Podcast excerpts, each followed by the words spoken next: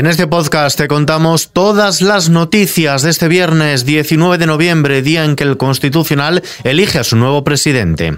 XFM Noticias con Ismael Arranz. Será el conservador Pedro González Trevijano, mientras que el vicepresidente será el progresista José Antonio Schiol. El Tribunal Constitucional celebra esta tarde un pleno para elegir a su nuevo presidente después de la renovación de este órgano. Mientras tanto, el Partido Popular de Casado mostrará en León su renovación orgánica por la base.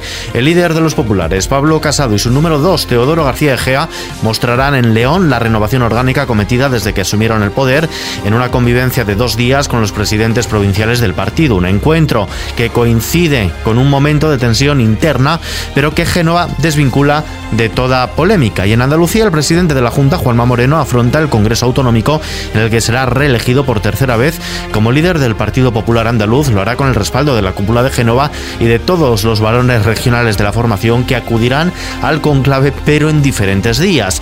No dejamos esta comunidad. Cádiz afronta una nueva jornada de huelga. ¿Cómo está la situación, Julián Garbín? Los trabajadores del sector del metal en Cádiz afrontan la cuarta jornada de huelga indefinida que mantienen y que ha llenado de barricadas, cortes de calles, carreteras e incidentes los principales nudos industriales de la provincia.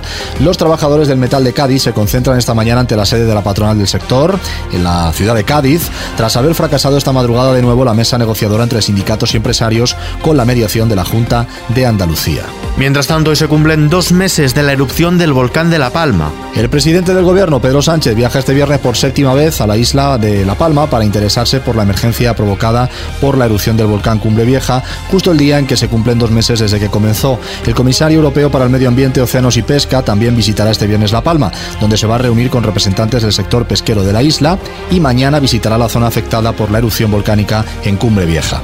Esta madrugada un terremoto de magnitud 5 se ha sentido tanto en la isla de La Palma como en áreas de Tenerife, La Gomera y El Hierro. Se trata de uno de los terremotos de mayor magnitud producidos desde que se iniciara la erupción del volcán el pasado 19 de septiembre. La incidencia del coronavirus vuelve a superar los 100 casos, se sitúa en 104,29 frente a los 96,12 del día anterior. Varias comunidades autónomas de distinto signo político han comenzado a presionar a la ministra de Sanidad, Carolina Darias, para que coordine a nivel estatal la implantación del certificado COVID para acceder a determinados espacios. En Alemania, la incidencia registra un nuevo máximo en 12 días consecutivos, mientras hoy la Cámara Alta debe ratificar el nuevo marco legal propuesto por la probable futura coalición del Gobierno y el país, que se prepara para aumentar la presión sobre los no vacunados. Mientras tanto, en Francia, la obligación de tener el certificado COVID para actividades sociales como ir al cine, un espectáculo, un estadio o incluso ir a tomar algo en un bar o en un restaurante hace innecesario recurrir al confinamiento de los no vacunados, es lo que dice el presidente francés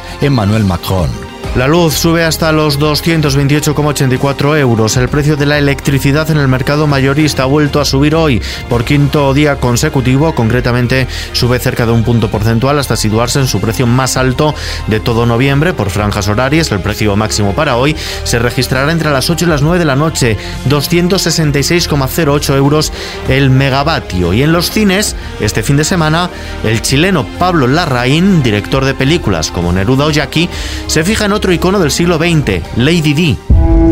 Lo hace en Spencer, un film de aires fantasmagóricos. ¿Ya ha llegado? Aún no, señora. Pues llega tarde.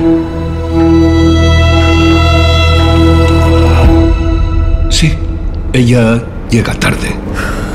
Kristen Stewart en la piel de la princesa rebelde que se enfrenta a la corona para ser ella misma. Alteza Real, Mami. toda la familia está reunida en el salón. La están esperando. Solo tres días. Eso es todo. El guion se centra en un solo fin de semana de principios de los años 90, tres días de celebración navideña que pasa con toda la familia real en su casa de campo, al final de los cuales decidió separarse del príncipe Carlos.